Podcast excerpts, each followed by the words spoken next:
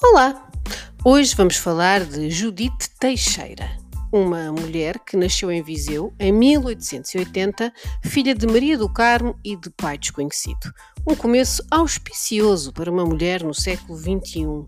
É difícil perceber Judith ou saber como foi a sua vida permanece uma figura algo misteriosa e também esquecida ou enterrada pelos moralistas daquela época.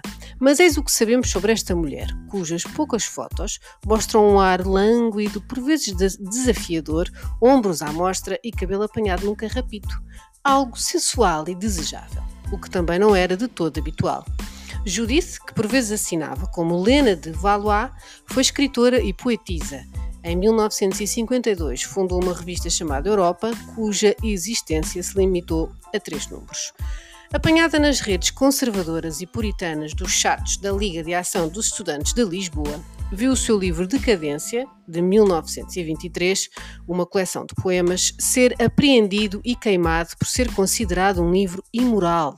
Os então estudantes eram contra os artistas decadentes, os poetas de Sodoma, os editores, autores e vendedores de livros imorais palavras deles e não minhas. Ninguém escapava à garra conservadora. Marcelo Caetano chamou-lhe desavergonhada por ser uma mulher que vivia a sua sexualidade de forma mais ou menos livre.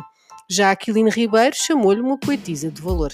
Judith morreu aos 79 anos, sem filhos, sem ninguém, tendo vivido os últimos 30 anos da sua vida retirada das letras e dos escândalos. Mas uma coisa é certa: é graças a ela e a mulheres como ela que hoje podemos ser livres.